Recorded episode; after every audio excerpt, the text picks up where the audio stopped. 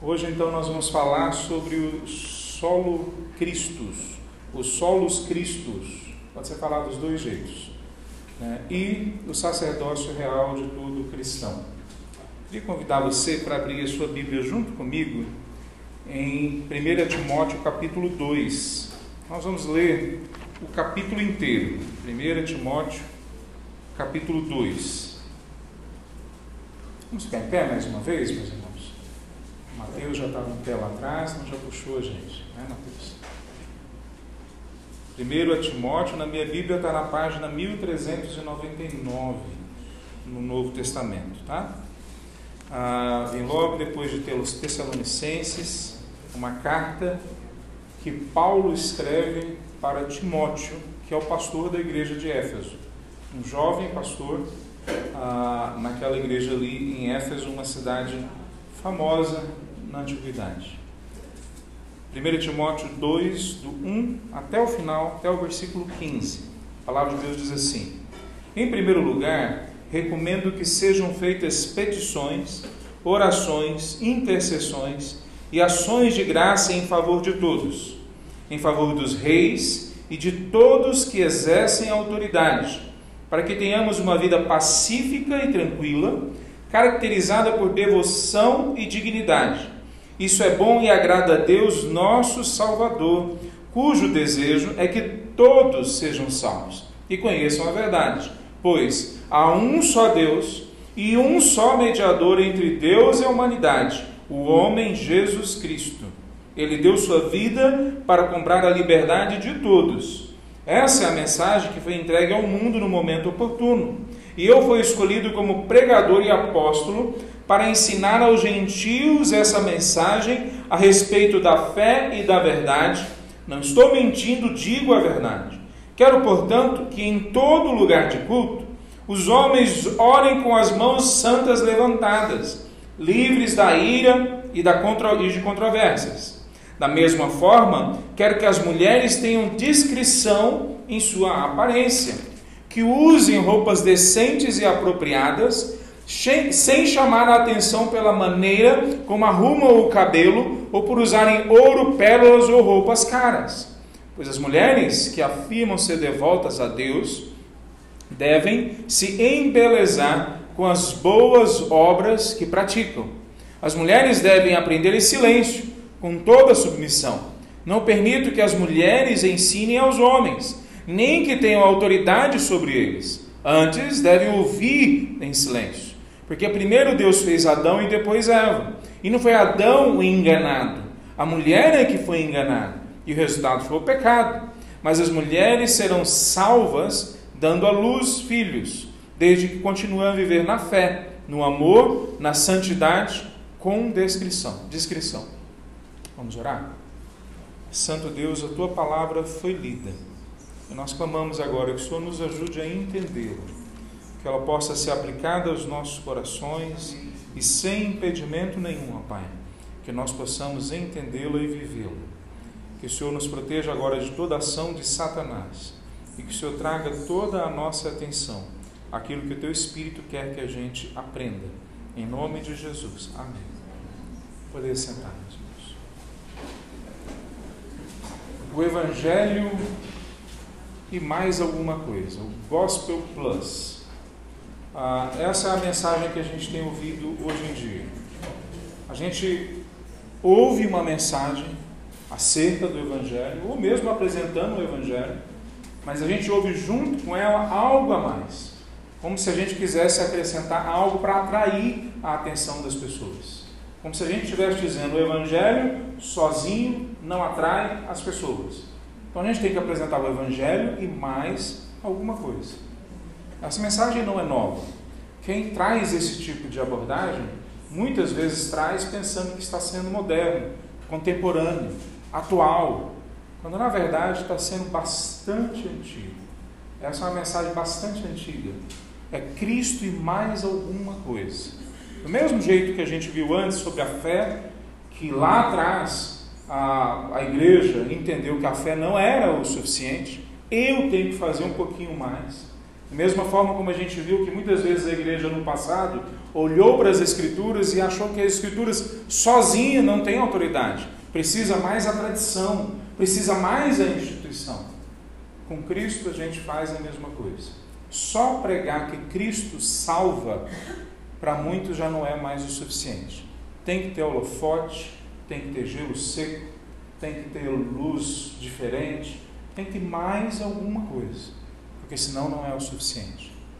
Quando na reforma lá atrás nós tivemos essa, essa a, a abordagem de falar que nós tínhamos a, somente Cristo Jesus como único, suficiente Salvador, mediador entre Deus e os homens, os reformadores estavam reagindo a uma realidade que apresentava uma outra proposta de salvação. Cristo não perdoou todos os nossos pecados, só perdoou até um certo momento. Mas depois nós temos que também pagar penitências, nós temos que também comprar um pedacinho no céu, as indulgências. Nós também temos que fazer algumas coisas para acrescentar aquilo que Cristo fez. Ele não é suficiente. A obra de Cristo não seria suficiente. Veja, hoje a gente não faz muito diferente. Não é só a Igreja Católica que no, passado errou. Outras vertentes do cristianismo também erraram. E hoje nós, cristãos evangélicos, muitas vezes erramos da mesma forma, colocando outra coisa além de Cristo Jesus. E a gente acaba caindo num barateamento da fé. Teve um teólogo que ele descreveu dessa forma: Nós pregamos um Deus sem ira, trouxe que trouxe homens sem pecado para um reino sem julgamento e um Cristo sem cruz.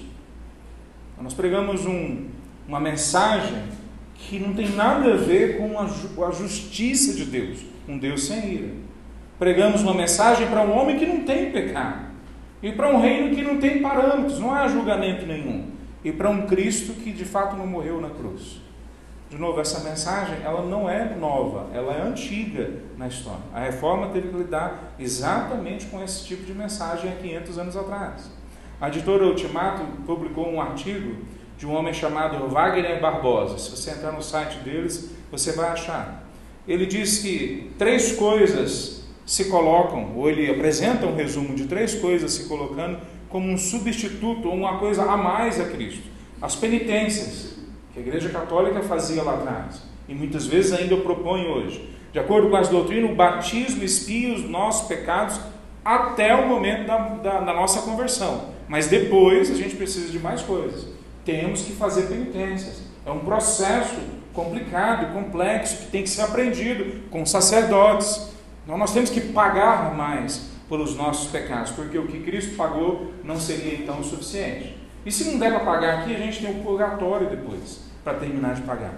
Essa é a Cristo mais as penitências. Mas também nós temos o Cristo mais os dízimos. Esse não é só a Igreja Católica que cometeu esse erro. Os evangélicos também cometem esse erro. Se você não é dizimista, você perde a sua salvação. Se você não entrega parte especial do seu dinheiro, você não vai para o céu. O Espírito Santo não está em você. Você não é fiel a Deus de verdade. E aí nós vamos construindo que tem que ser Cristo mais a nossa entrega financeira. E aí eu entro em campanhas e mais campanhas para dar dinheiro, porque senão Deus não me abençoa. Ele coloca uma outra coisa que é Cristo mais a participação nas atividades eclesiásticas. Então, Cristo não é suficiente. Eu tenho que ir em cultos todos os dias da semana. Eu tenho que fazer 40 dias de campanha e de madrugada acordar, à noite ir para uma igreja, para o um monte, para algum lugar, porque tem que ser Cristo e mais alguma coisa. Só Cristo não é suficiente.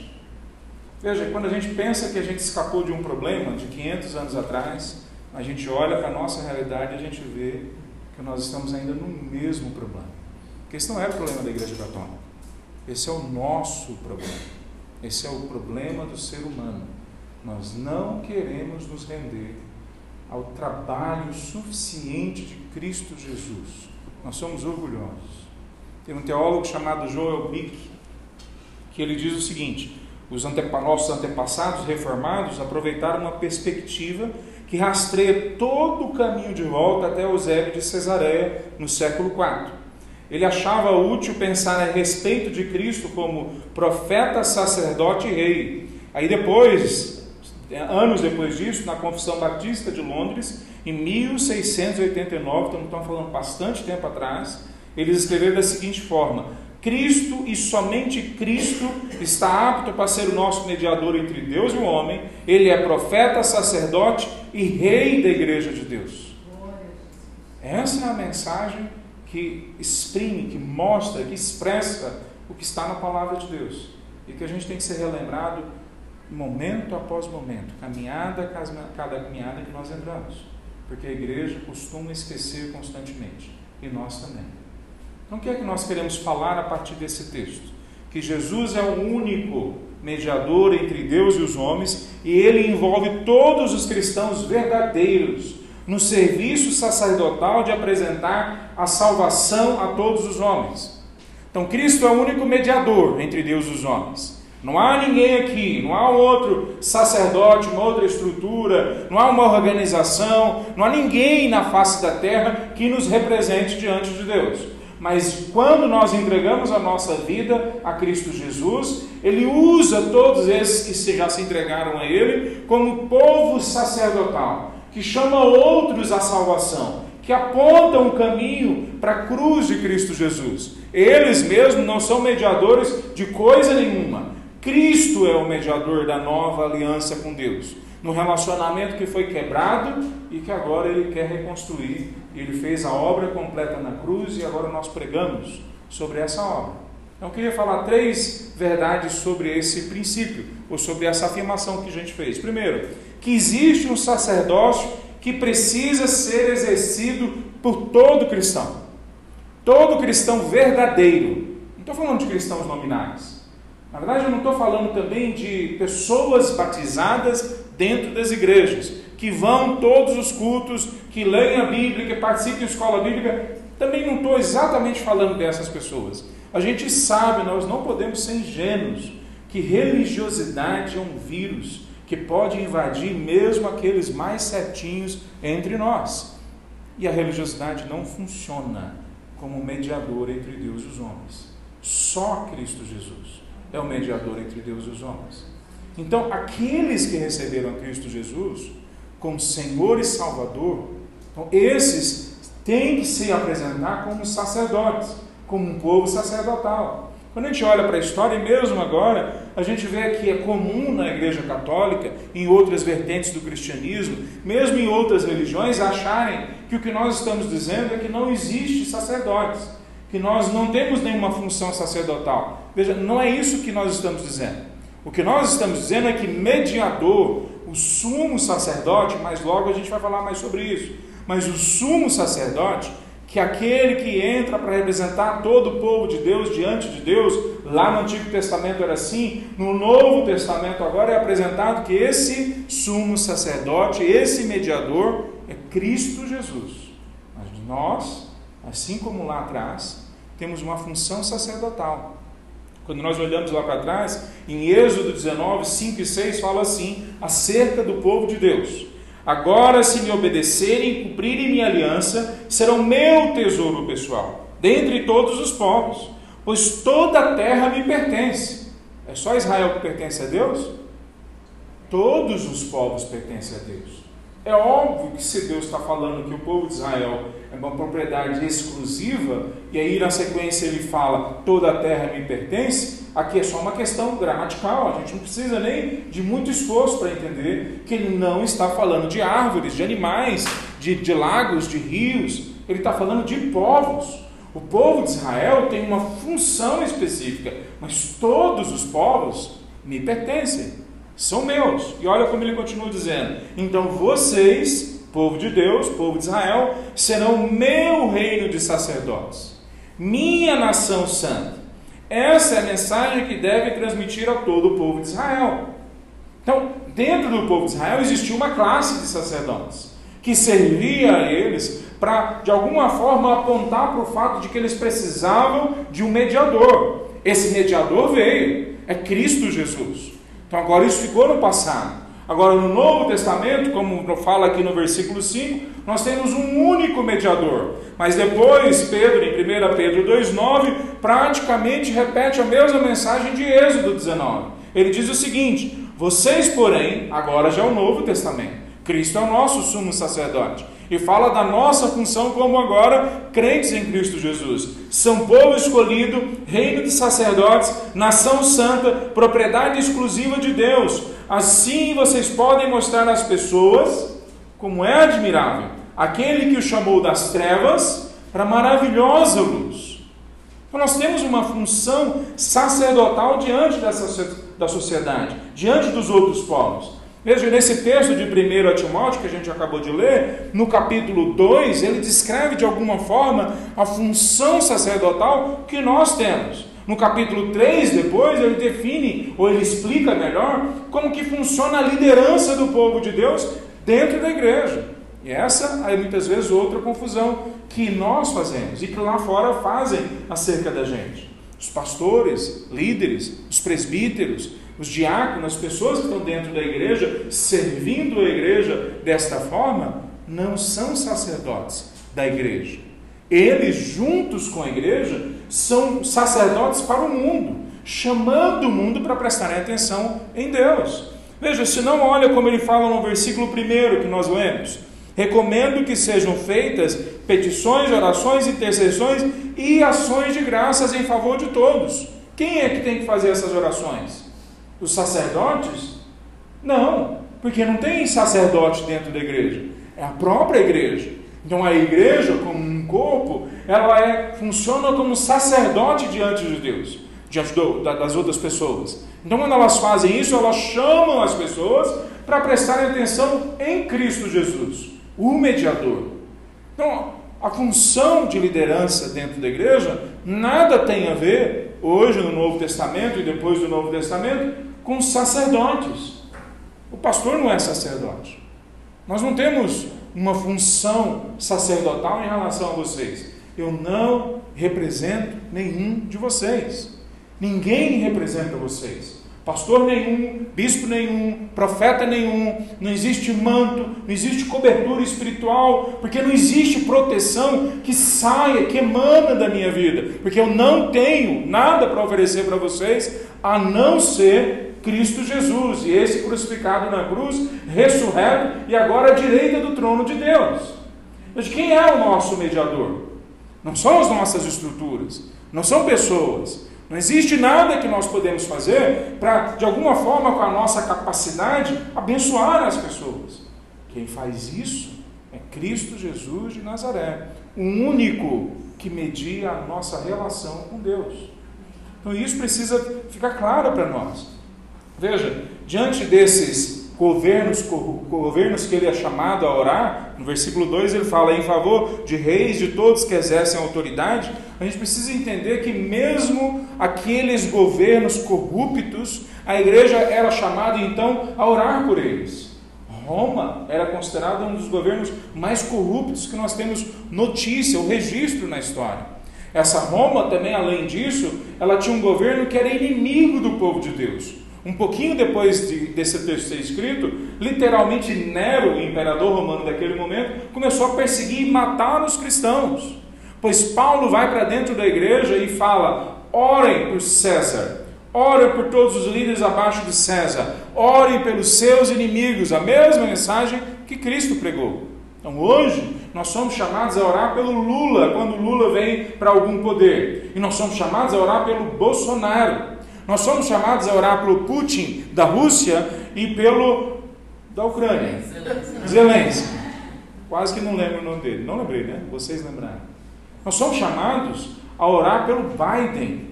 Nós somos chamados a orar por todos os líderes que são colocados diante de nós, mesmo os mais corruptos. E por que, que nós somos chamados para orar por eles? Bom, tem três motivos claros que são apresentados. Talvez se a gente entrar no texto, a gente pode achar mais. Mas três, três são bastante óbvios. Primeiro, para a gente ter paz e tranquilidade.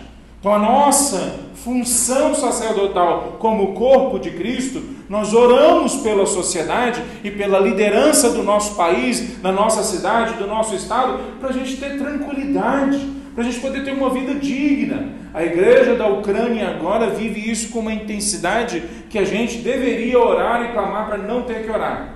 Eles oram nesse momento por uma guerra sendo feita por poderosos, que Deus possa acalmar o coração e tirar eles desse ambiente. Mas veja, nós devemos orar o tempo todo por isso. Segundo motivo é que ela é aceitável diante de Deus. Esse tipo de oração, versículo 3, é bom e agrada a Deus, o nosso Salvador. É por isso que no culto, muitas vezes nós paramos e oramos, oramos sobre os nossos governantes. E nós vamos falar mais sobre isso esse ano, porque é ano de eleição. Então, quando nós oramos pelos nossos governantes, quando nós oramos por quaisquer que sejam os nossos governantes, o que, que nós estamos dizendo?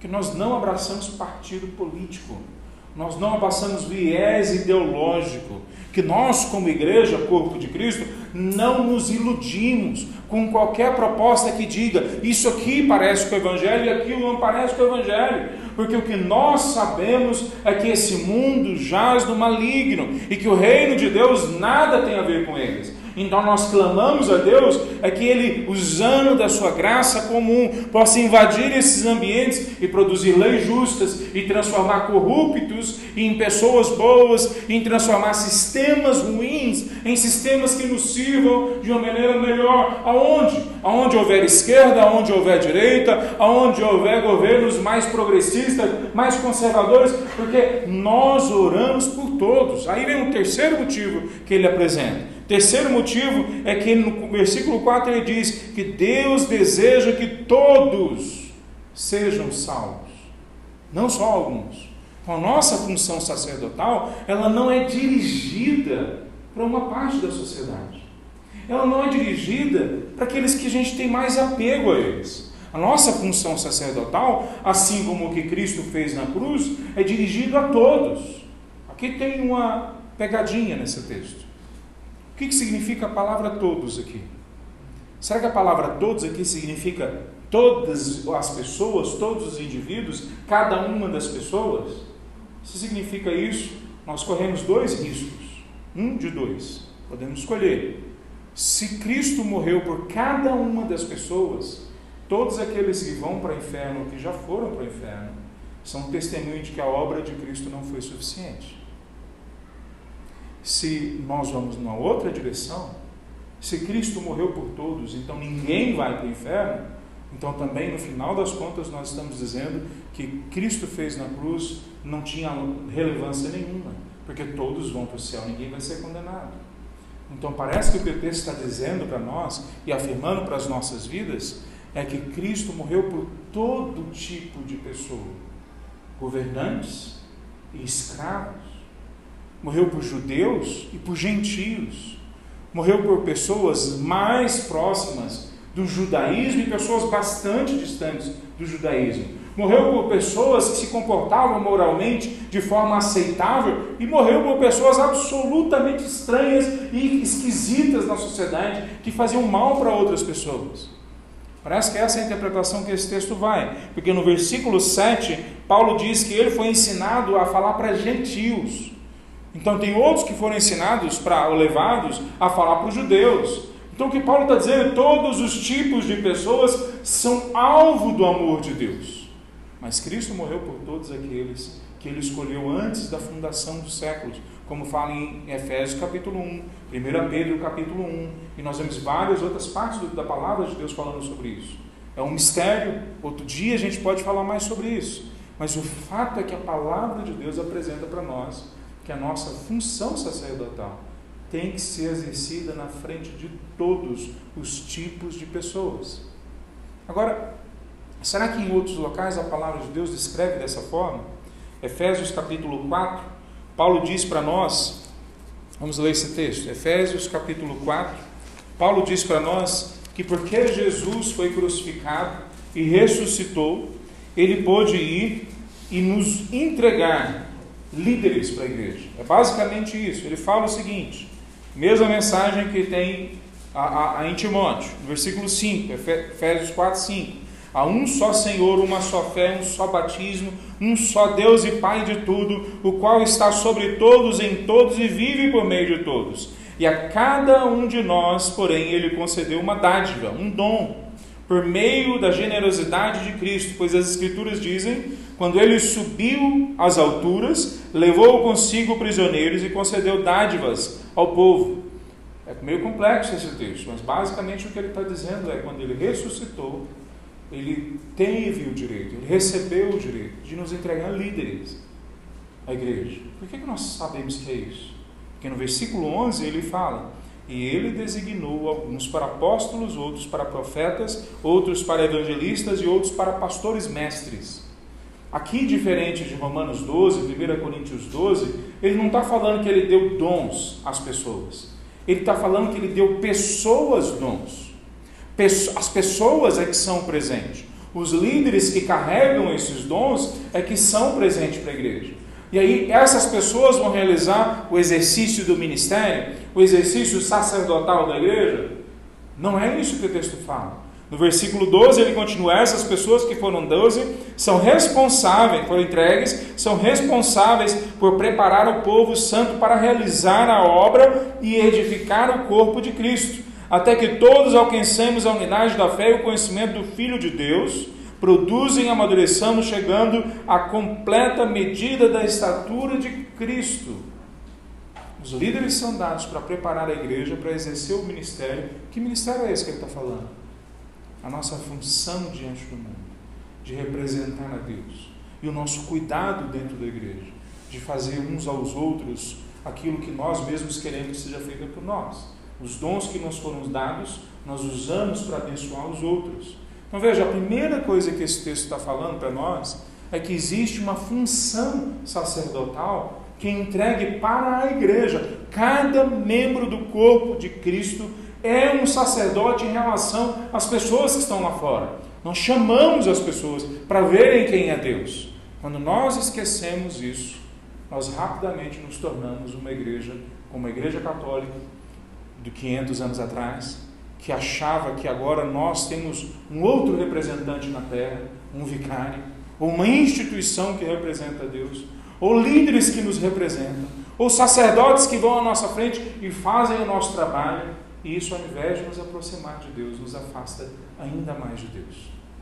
Segundo princípio que esse texto traz, segunda verdade que esse texto traz para nós, que esse sacerdócio que é entregue a todo o corpo de Cristo, a toda a igreja, inclusive às mulheres, não anula ou diminui a autoridade do homem na família e na igreja.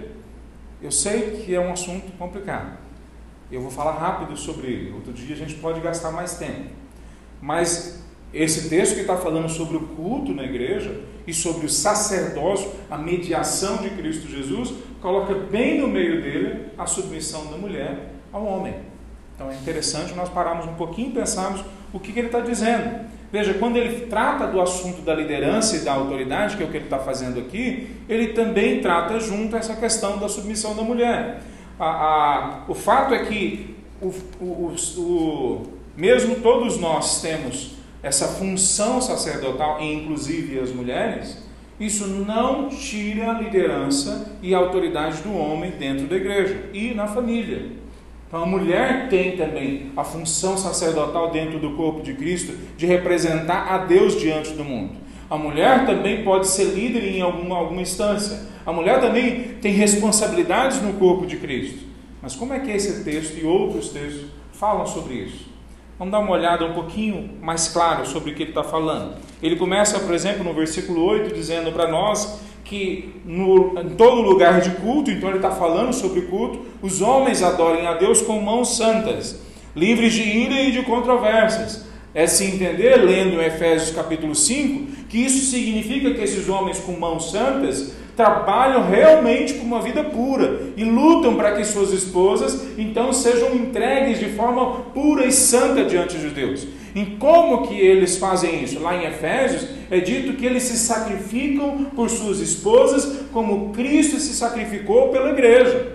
Então que a pedido dos homens é muito maior, pelo menos nesse, nessa explanação de Paulo em Efésios, do que o que é pedido das mulheres. Então, com base nessa situação, que homens e mulheres estão buscando a santidade, obedecer a palavra de Deus, é que o culto é apresentado dessa forma que Paulo apresenta. Então, no versículo 9 ele continua: Da mesma forma, quero que as mulheres tenham discrição na sua aparência, que usem roupas decentes e apropriadas sem chamar a atenção pelo modo como usam cabelo, as, as joias, as pérolas. Por que, que isso se torna tão importante para ser falado nesse momento? O Evangelho está alcançando grandes centros. Ele não está em vilas, ele não está em zona rural, e ao contrário do que a gente imagina, há, há dois mil anos atrás nós vivíamos na Terra uma, um, um globalismo, uma globalização. As pessoas trocam riquezas entre cidades, entre nações diferentes, e os grandes centros tinham bibliotecas, tinham, talvez nós não chamaríamos de universidades, mas escolas. Os grandes centros tinham pessoas que iam ficando cada vez mais ricas, e é dito para gente que algumas dessas pessoas vêm para a família da fé.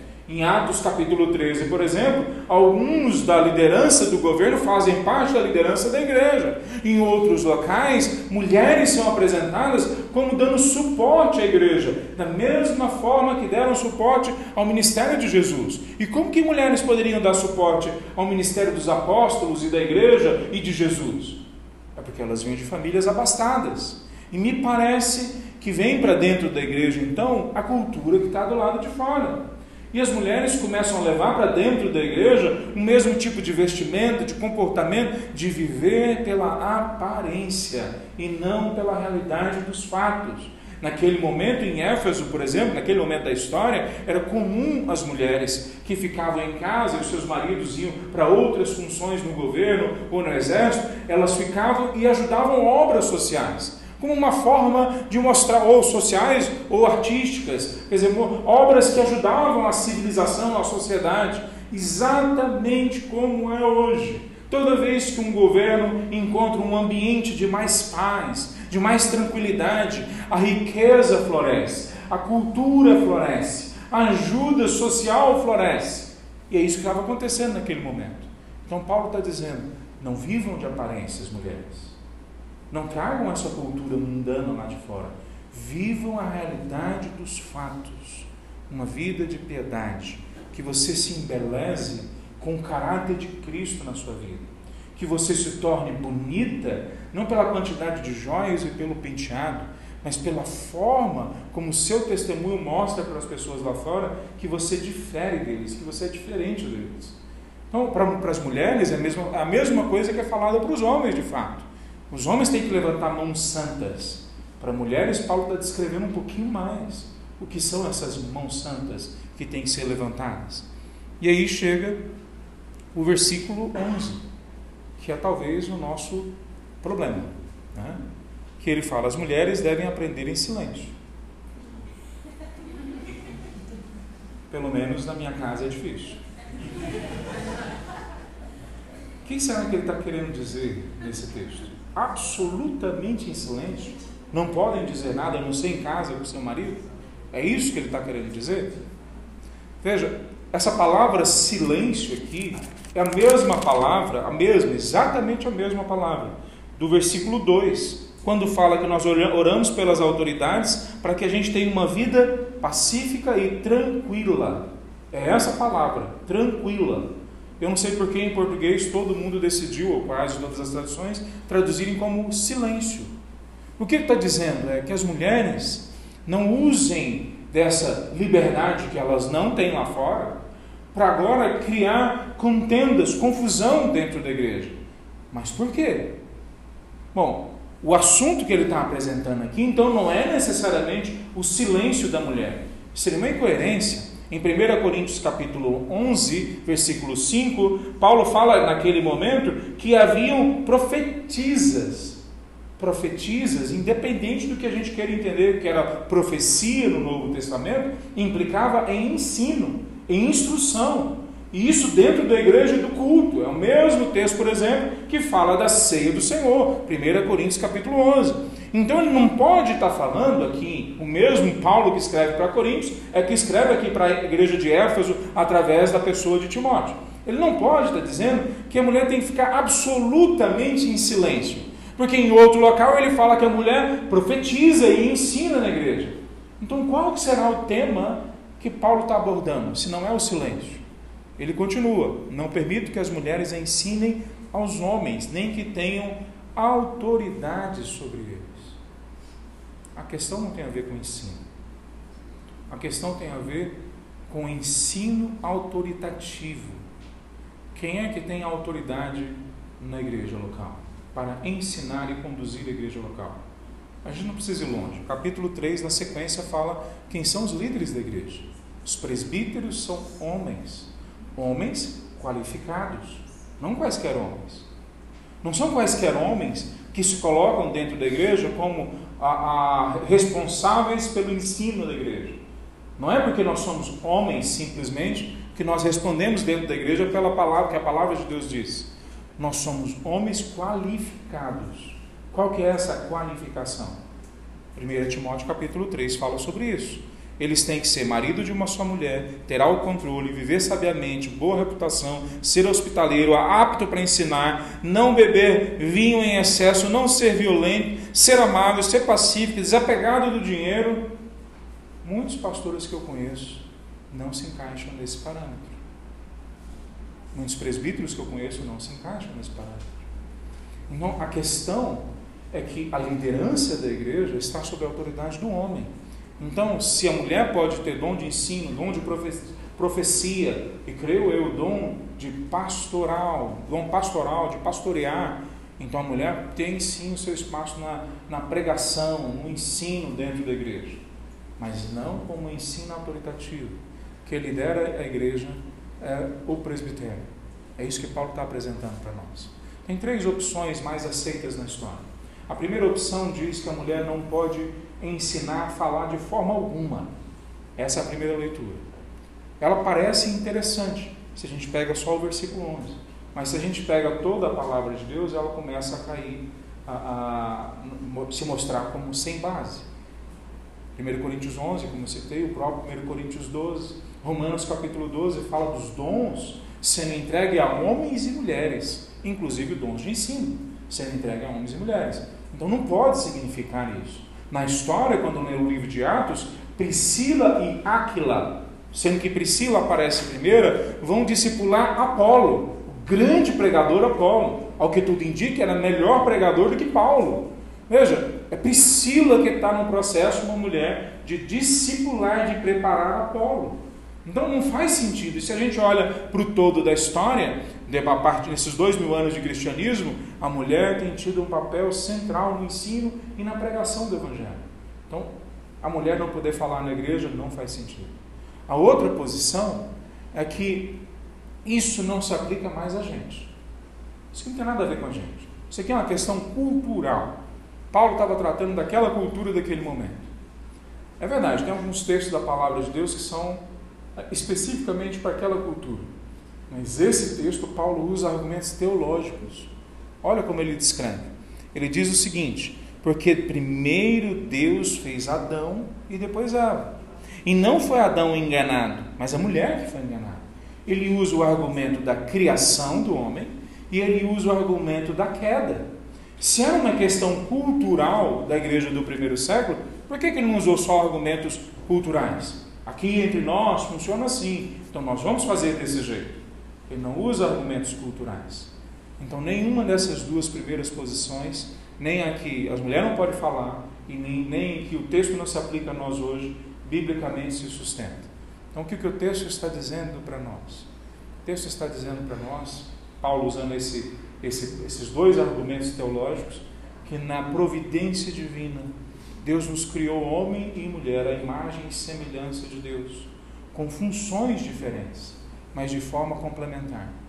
E a Igreja de Cristo Jesus no Novo Testamento resgata com bastante clareza a proposta que ele tinha desde o Éden: que a família fosse criada com a proteção do homem, com o homem representando a Deus na proteção e com a mulher representando aquele, aquela ação cuidadora, aquela resposta cuidadora do homem, como uma esposa ajudadora, uma ajudadora no mesmo nível de igualdade com o homem. Então não, não existe superioridade, não existe proporção de machismo, e por causa disso mesmo, não existe nenhuma necessidade de feminismo.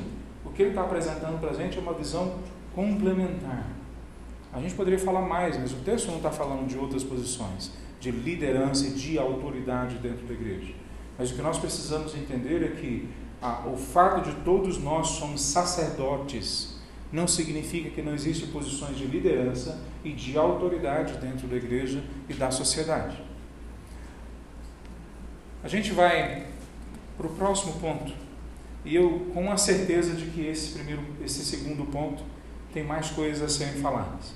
Eu vou me resumir aqui nele, porque nós temos a, a pouca coisa nesse texto para falar. Nós podemos falar mais depois sobre esse texto em outros locais.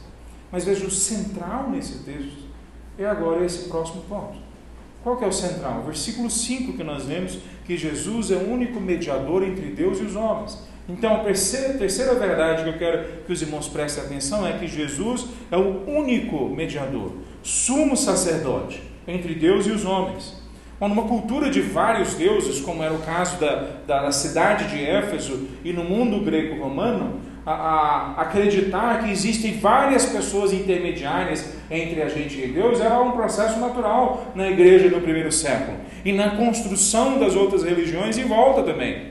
Na verdade, quando a gente olha para lá, os gnósticos, eles acreditavam que existiam os ions. Ions eram espíritos superiores Pessoas que foram mortas, mas que alcançaram uma iluminação, alcançaram alguma coisa melhor, e esses espíritos superiores agora todos nos representavam, ou nós escolhíamos aqueles que poderiam ou queriam nos representar diante da divindade. E eles viviam em outro local chamado pleroma, que significa plenitude no grego. Então, é, diante dessa realidade do gnosticismo, que é uma heresia que invade a igreja, quando ela invade a igreja fala, não tem só um intermediário, tem um monte de intermediários. Depois a igreja começou a canonizar santos. A igreja na época começou a canonizar santos. Nós temos mais de 20 mil santos canonizados pela igreja católica. Veja, então essa, essa realidade do gnosticismo, das crenças greco-romanas, que existiam vários intermediários, ainda hoje sobrevive no meio da gente, em outras religiões, como o Espiritismo, em volta da gente. Mas o que me assusta mais, pelo menos a mim nesse momento, pregando dentro de uma igreja evangélica, é que também invade a igreja evangélica. Nós começamos a acreditar que tem bispos, que tem apóstolos, tem igrejas que já têm arcanjos, tem igreja que ora para anjos. Nós começamos a acreditar que tem igrejas que são melhores do que outras, no sentido de, de representar a gente diante de Deus. Não no sentido de pregação do Evangelho ou da convivência harmoniosa. Nesse sentido, realmente, uma igreja pode ser melhor do que outra, pode ter elementos melhores do que outra, mas no sentido de que essa igreja, sim, me leva até Deus. Nós, evangélicos, temos elegido na nossa caminhada um monte de intermediários entre nós e Deus. Então, quando nós olhamos para esse texto, o que o texto está dizendo para nós é que não existe uma outra forma da gente chegar até Deus, mas também não existe nenhuma outra forma da gente viver o Evangelho. Ou é Cristo vivendo em mim, ou eu também fui para outro intermediário. E como é que Cristo vive através de mim? Bom, o próprio Cristo, tudo que saiu da boca dele, tudo que saiu da boca de Cristo Jesus era a palavra de Deus, porque ele era a palavra encarnada. Então ele decora a palavra, do, que é o Antigo Testamento, ele fala a palavra, ele vive a palavra, ele demonstra a palavra o tempo todo. Então, como é que eu vivo a vida agora em Cristo Jesus? Não é de forma religiosa, não é me esforçando, não é indo atrás de gurus, sejam quem, quem forem esses gurus. Eu vivo buscando na palavra de Deus, no poder do Espírito, viver o testemunho de imitação a Cristo Jesus. Isso, isso não chama muita atenção. Isso não atrai holofote. Isso não é a mesma coisa que é pregada nas igrejas que pregam prosperidade. E não é a mesma coisa que é pregada nas igrejas que oram por um copo d'água para depois você beber. E aí você vai ser abençoado. Certamente eu fui abençoado agora. Não da forma como muitos imaginam. Fui abençoado porque Deus nos proveu água para matar a nossa sede. Mas não existe absolutamente nada sobrenatural em orar, ou rezar, ou fazer um terço, ou uma penitência, ou ir nessa ou naquela igreja e então colocar uma foto ali, ou um copo d'água, pegar e bebê-lo. Não existe absolutamente nada que intermedia minha relação com Deus. Só Jesus Cristo de Nazaré. Essa verdade é tão simples e a verdade mais difícil para o nosso coração orgulhoso. A gente quer sempre acrescentar alguma coisa. Vamos dar um jeito de fazer a nossa igreja ter uma música melhor? Vamos melhorar a qualidade dos nossos bancos, melhorar o ar-condicionado, vamos melhorar. O que mais a gente pode melhorar? Para tornar o Evangelho atrativo. E aí nós começamos a falar de um Evangelho que constrói a igreja local para a pessoa que está lá fora. E a gente começa a ter o culto aqui para atrair a pessoa que está lá fora. E isso parece ser santo, isso parece ser digno, isso parece ser uma coisa boa. Quando na verdade o que nós estamos fazendo é tirando o foco da adoração em Deus e colocando o foco na adoração no homem. Deus e somente Deus é digno de ser adorado. Eu não preciso de mais nada para adorar. E se eu acho que eu preciso, é porque a verdade do Evangelho ainda não entrou dentro da minha vida. A não da forma como deveria. Veja, essa mensagem foi afirmada não só aqui em 1 Timóteo. Já no começo da história da igreja, em Atos 4, por exemplo, os apóstolos falam: não há salvação em nenhum outro. Não há nenhum outro nome debaixo do céu em toda a humanidade por qual devamos ser salvos. Em Romanos capítulo 1 e 2, Paulo apresenta a revelação geral, que é a criação. E ele fala: essa revelação geral mostra tudo o que nós precisamos saber sobre Deus mas não apresenta o caminho de volta para Deus, porque ele fala em Romanos 1,16 que o Evangelho, que a pregação sobre o que Cristo Jesus fez na cruz por nós, é que é o poder de Deus para todo aquele que se converte, que entrega a vida, para a transformação de todo aquele que crê. Veja, é necessário as pessoas ouvirem falar de Cristo, entregarem as suas vidas a Cristo, abandonarem as suas decisões lutarem contra a sua carne, contra os seus pensamentos, contra os seus sentimentos, contra as tentações que vêm do mundo, contra as tentações que vêm dos inimigos de Deus. Por quê? Porque é o Evangelho, é Cristo Jesus que nos liberta de todo mal e não a nossa decisão de ser mais certinho e não nossa decisão de seguir esta ou aquela igreja. É Cristo Jesus. Quando Lutero fala sobre Jesus, ele fala lá atrás, há 500 anos atrás, que ele é o centro e ele é a circunferência da Bíblia. Ele está dizendo o seguinte: que Jesus é o cerne do que a palavra de Deus está falando. E ele também é o todo do que a palavra de Deus está falando. Todos os assuntos da palavra de Deus apontam para Cristo Jesus.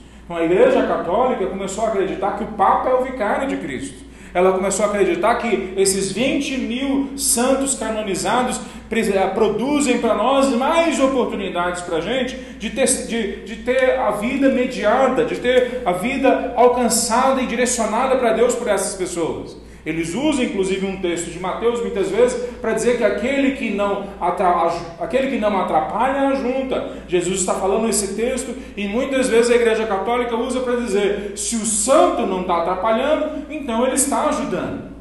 Eles não percebem que quando eles fazem isso, eles juntam coro com todas as religiões, inclusive muitos grupos de evangélicos, que não afirmam que o nosso sumo sacerdote é somente Cristo Jesus. Hebreus capítulo 4, 15, 14 e 15 diz assim: Visto, portanto, que temos um grande sumo sacerdote que entrou no céu, Jesus, o Filho de Deus, apeguemos-nos firmemente àquilo que cremos. Nosso sumo sacerdote entende nossas fraquezas, pois enfrentou as mesmas tentações que nós, mas nunca pecou. 16 Assim aproximemos com toda a confiança do trono da graça. Assim como? É português. Assim está falando referente ao que foi dito nos versículos anteriores, como? Através do sumo sacerdote. Então nós oramos a Deus no poder do Espírito Santo de Deus, em nome de Cristo Jesus. Nós nunca fazemos nada sem a Trindade. É Cristo Jesus que é o mediador, e nós só chegamos a Ele pelo convencimento do Espírito, e nós vamos a Deus Pai, que pode nos salvar.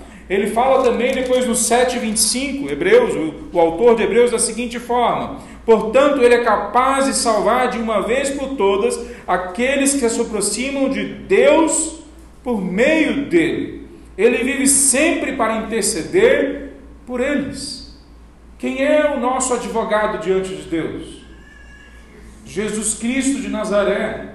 Não é Maria, não é um santo, não é o pastor da igreja, não é a instituição religiosa, não é nada, não é nossa mãezinha boazinha, nosso pai santão, não existe nada, ninguém, só Jesus Cristo de Nazaré. É por isso que esse texto é tão importante para nós, porque enquanto nós não abandonarmos todos os mediadores, não importa tanto que a gente pareça com crente, nós não somos. Essa é a mensagem do Evangelho, somente Cristo. Veja, no dia da expiação, só para vocês entenderem, o grande sumo sacerdote, que era o líder de todos os outros sacerdotes, que representava toda a nação de Israel um dia por ano, levando todos os pecados para que fossem perdoados, que chefiava né, todos os serviços que a nação precisava religiosos, o grande sumo sacerdote, um dia por ano, no dia da expiação, entrava no Santo dos Santos. Uma curiosidade: amarrava uma cordinha na canela dele porque se ele caísse morto diante da santidade de Deus, o que poderia acontecer se ele não tivesse se arrependido dos próprios pecados dele e feito um processo de purificação dos próprios pecados dele, ninguém poderia entrar lá dentro para tirar o corpo do morto. Então eles amarravam uma corda no pé para se ele morresse lá, eles puxavam o sumo sacerdote para fora. Quem agora é o nosso sumo sacerdote? Jesus, Jesus Cristo de Nazaré. Olha que interessante, ele é homem. É falado no versículo que nós lemos, no versículo 5 e 6, que ele é Jesus Cristo, homem. Em vários locais é afirmado que Jesus é Deus, mas aqui fala há um só Deus e um só mediador entre Deus e a humanidade, o homem Jesus Cristo. Existia, mesmo no gnosticismo, mas outras heresias como o docetismo uma crença de Cristo que Cristo não era verdadeiramente homem, que então ele não conhecia de fato as nossas dores, que então ele não sabia exatamente aonde o nosso sapato apertava que também significava que nós, como corpo, ainda em corpo, não poderíamos nunca viver de fato próximos de Deus, porque o corpo é mal, é mal, a, a, natureza né, é toda ruim, ela não pertence a Deus, isso tudo é uma ilusão, é como se fosse um grande matrix, é uma ilusão da nossa mente. Mas a palavra de Deus diz que Jesus veio como homem por meio de nós. E como homem, ele foi perfeito e como homem ele morreu uma morte perfeita. E como homem e 100% Deus, ele ressuscitou. O que nós acreditamos então é que Jesus é o nosso único suficiente Salvador e Senhor, que media a nossa relação com Deus, que não é possível que ninguém faça isso, porque Ele, Jesus Cristo, que como homem viveu, como homem morreu, como homem ressuscitou, hoje como homem está sentado à destra de Deus como nosso advogado. É, essa é a mensagem do Evangelho. Jesus é o nosso sumo sacerdote. E Ele nos chama todos nós a representá-lo no serviço sacerdotal, de mostrar para o mundo lá fora que o caminho para o céu, o caminho para a vida eterna, o caminho de volta para Deus é a cruz de Cristo, é Jesus Cristo de Nazaré e somente Ele. Então, eu queria terminar com duas aplicações para a gente prestar atenção. Primeiro, vasculhe a sua mente, vasculhe a sua, as suas emoções, vasculhe a sua rotina, para ver se você não está colocando alguma outra coisa no lugar de Jesus Cristo. Se você começar a achar que pastor tinha que fazer por você alguma coisa, que não tem a ver especificamente com a função de ensino, oração e liderança, que é o que é falado no Novo Testamento. Pastor que devia fazer isso, não era eu que devia fazer. Cuidado, isso pode ser um indício de que você está colocando ou quer colocar outra coisa no lugar de Cristo. Se por algum motivo você acha que a oração de um profeta, de um pastor, de uma igreja, essa sim vai transformar a sua vida, cuidado, isso é um indício de que alguma coisa está trocando o lugar de Cristo Jesus no seu coração. Se alguma coisa diz para você que se você tiver ela, aí sim você é abençoado, cuidado. Essa coisa pode estar trocando o lugar de Cristo Jesus no seu coração. É só Cristo Jesus que nos satisfaz. não é o nosso emprego, não é a nossa família, não é a nossa saúde, não é nada que nós temos, não são as pessoas, é só Cristo Jesus. Se você não encontrou essa verdade, essa é a verdade do Evangelho.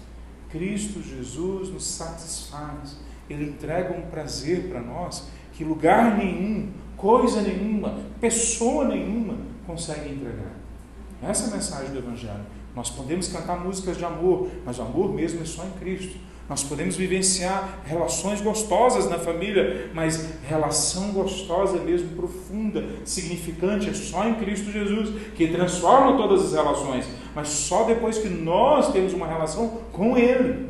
Veja, todas as coisas são dadas para nós, para nós aproveitarmos. A graça de Deus nos entrega água para beber, comida para comer, casa para dormir, segurança. A graça de Deus nos garante uma vida eterna, mas a graça de Deus, acima de tudo, é a pessoa de Jesus Cristo morando nos nossos corações. Então, avalie o seu coração para ver se você não está colocando outra coisa no lugar de Cristo. Segunda aplicação que eu queria fazer Avalie se você realmente entendeu que você é um sacerdote para o mundo, um representante de Deus para o mundo. Uma pessoa que vai lá fora e fala: Cristo Jesus é o único mediador. Que fala para sua família, para seus parentes, que fala nas, nas suas conversas, nos seus aconselhamentos, no seu treinamento que você dá para os funcionários, ou no treinamento que você recebe, mas que você também fala para o seu professor. Eu sei que isso aí é assim, mas Jesus Cristo de Nazaré, Ele é que pode trazer real satisfação. Quer dizer, você entendeu que você é esse sacerdote? Que não existe padre, que não existe pastor, que não existe ninguém que tenha essa função a não ser a igreja de Cristo Jesus. Ela junta, que vai, todos os seus membros, falando que Jesus Cristo é o único mediador entre Deus e os homens. Ninguém nos representa na salvação e ninguém nos representa no ministério. Cada um de nós tem o ministério de representarmos a Cristo Jesus. Então avalie agora. Funções podem ser diferentes. Alguns podem ser líderes, outros não. Funções podem ser diferentes. Alguns vão liderar uma igreja, outros talvez um projeto, outros vão estar dentro de uma empresa. Funções podem ser diferentes. Dons são diferentes, locais são diferentes, mas o objetivo é sempre o mesmo: entendermos todos nós que nós somos embaixadores de Cristo Jesus. Vamos orar, meus irmãos? Fique em pé comigo para nós orarmos.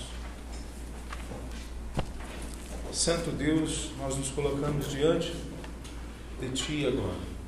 E nós clamamos, ó Pai, que o Senhor venha convencer os nossos corações que só Cristo pode nos salvar. Só Ele traz prazer real, só Ele é a satisfação da nossa alma, aquela alegria que a gente pensava que ia encontrar em outros lugares, em outras pessoas, em outras situações. Convence que a gente está errado, que só Cristo Jesus é que pode nos trazer vida de verdade, alegria de verdade, prazer de verdade.